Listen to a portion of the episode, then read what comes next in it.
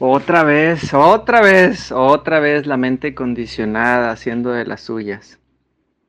Una hermana dice que también le encanta el yoga de la risa, pero también tengo ese problema que me creo insuficiente.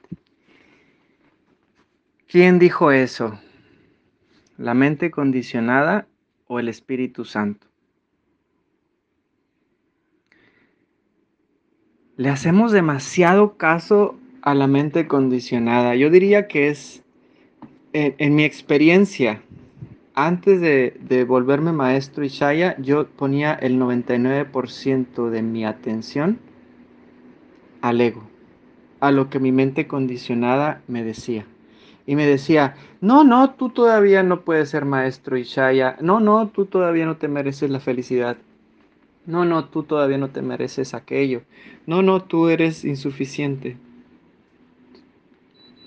Cuando me convertí en maestro Ishaya, yo sabía que mi compromiso para con el silencio iba a triplicarse, cuatriplicarse, como se diga, iba a ser mucho mayor.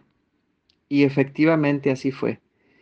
Cuando me gradué, tengo, eh, ahora sí que sin ego te lo digo, tengo el, el, ¿cómo decirlo? Fui el maestro Ishaya que más ascendedores trajo a la organización en el año que me gradué, en el 2022. Y me lo hizo saber una maestra y me dijo, felicidades Ananda, fuiste el maestro más apasionado del 2022 y, y doble felicitaciones porque pues acabas de graduarte y, lo lograste y sin, sin, sin siquiera habérmelo propuesto, o sea, yo simplemente hice lo que me apasiona, ¿no? Entonces, ¿a quién crees que le hice caso para graduarme como maestro Ishaya? ¿A quién crees que le hice caso para poder lograr lo que el Espíritu Santo ha logrado? Iba a caer en la trampa de decir, para lograr lo que yo he logrado. Una de las cosas que aprendí de mi maestro Krishnananda Ishaya es que el ego es el que se cree el hacedor. Te lo platico de otra manera. Yo antes creía, antes de, meterme a la conciencia, a, un curso de milagros, a Gestalt, antes de, ser maestro Ishaya, yo creía que yo, Ernesto Guerra, era el que hacía todo. Y desde ese ego, desde ese hacedor, yo mismo me fui cayendo gordo. Así decimos en México cuando alguien nos cae mal. Me caía gordo a mí mismo. Yo siempre presumía en mis talleres, antes daba muchos talleres de marketing digital, posicionamiento en Google principalmente, y yo me vanagloriaba diciendo, es que yo soy muy, muy bueno en, en marketing digital, soy experto en posicionamiento en Google, bla, bla, bla, bla. Yo no sabía lo que era el ego. Yo antes me había identificado con eso. Como te digo, antes de convertirme en maestro Ishaya, el 99% de mi atención estaba en mis voces de la cabeza. A partir de que empecé a ir a un curso de milagros y comprendí el día maravilloso que comprendí que en mi mente había dos mentes, una la mente del Espíritu Santo, la mente recta, la mente de Dios, y la otra la mente condicionada, la mente del ego. Cuando me enseñaron que el Espíritu Santo es una mente en paz, es cuando me hizo todo el sentido eso de ir al silencio. Porque dije, si realmente quiero estar siendo guiado por el Espíritu Santo, necesito practicar más el silencio. Porque de nada me va a servir siguiendo, seguir haciéndole caso a las voces de mi cabeza que me han llevado justamente a experimentar solo sufrimiento, carencia y enfermedad.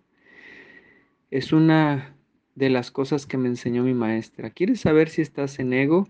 Pregúntate si estás sufriendo, careciendo o enfermando. Entonces, yo ya había sufrido, eh, sentido esa carencia interna, ya había por muchos años experimentado ese vacío existencial y esa enfermedad, porque produce mucha enfermedad ese vacío. Y dije, no, quiero vivir desde el Espíritu Santo. ¿Qué tengo que hacer, maestra? Y la maestra Magali me dijo, para vivir desde y para el Espíritu Santo necesitas meditar. Y yo le dije, ¿qué más? O sea, yo pensé que me iba a dar una receta de cocina de varios pasos, ¿no? Varios ingredientes. Y me dice, no, solo eso, solo medita. Porque cuando estás meditando estás en silencio y el silencio es la voz de Dios. Todo lo demás son malas traducciones. Entonces, Aquí viene el comentario para ti que tienes dudas de convertirte en una facilitadora de yoga de la risa o en una maestra de meditación o en lo que sea que tú quieras hacer. Lo único que necesitas es hacerte a un lado, dejar de creerte el hacedor. Y te hablo a ti para escucharme Ananda. Uno de los más grandes errores que he cometido es creerme el hacedor de lo que hago de los talleres transformacionales que promuevo, de los cursos de primera esfera que, que ofrezco junto con otros maestros y shayas. Nada de eso lo ha hecho el ego. Todos esos talleres, incluso todas las cosas que he hecho como ser humano, las ha hecho el Espíritu Santo a través de mí. Antes no era consciente de ello. Ahora que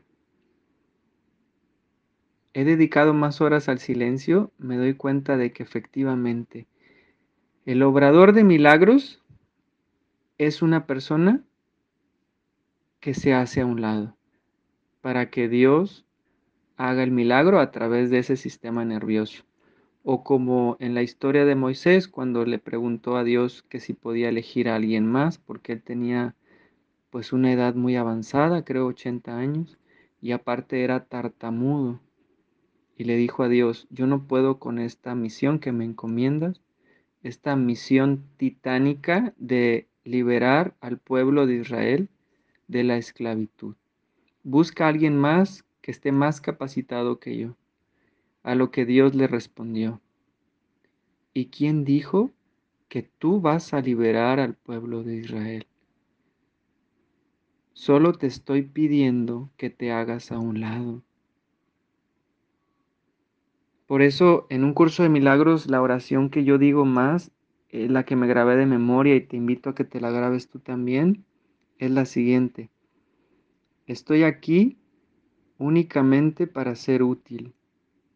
Estoy aquí en representación de aquel que me envió. No debo preocuparme por lo que debo decir ni por lo que debo de hacer pues aquel que me envió me guiará. Me siento satisfecho de estar donde quiera que Él desee, pues sé que Él estará allí conmigo. Sanaré en la medida que le permita al Espíritu Santo enseñarme a sanar. Y a mí me gusta terminar la oración diciendo, a partir de este instante, yo me hago a un lado y permito que el Espíritu Santo guíe. Ahí termina la frase con lo que tú vayas a hacer. Si tú vas a ir a un juzgado y vas a, ir a una reunión con abogados, pues puedes decir, a partir de este instante, yo me hago a un lado y dejo que el Espíritu Santo guíe la junta el día de hoy. Si vas a dar un taller o una clase, pues dices, y, dejo que el Espíritu Santo guíe el taller el día de hoy. O si vas a platicar con tu mamá, a partir de este instante yo me hago un lado y permito que el Espíritu Santo guíe la plática con mi mamá el día de hoy. Esto, esto es un ejercicio súper poderoso porque dejas de, de creerte que eres tú la que va a dar el taller. Y esto es súper, súper efectivo. Espero que te sirva.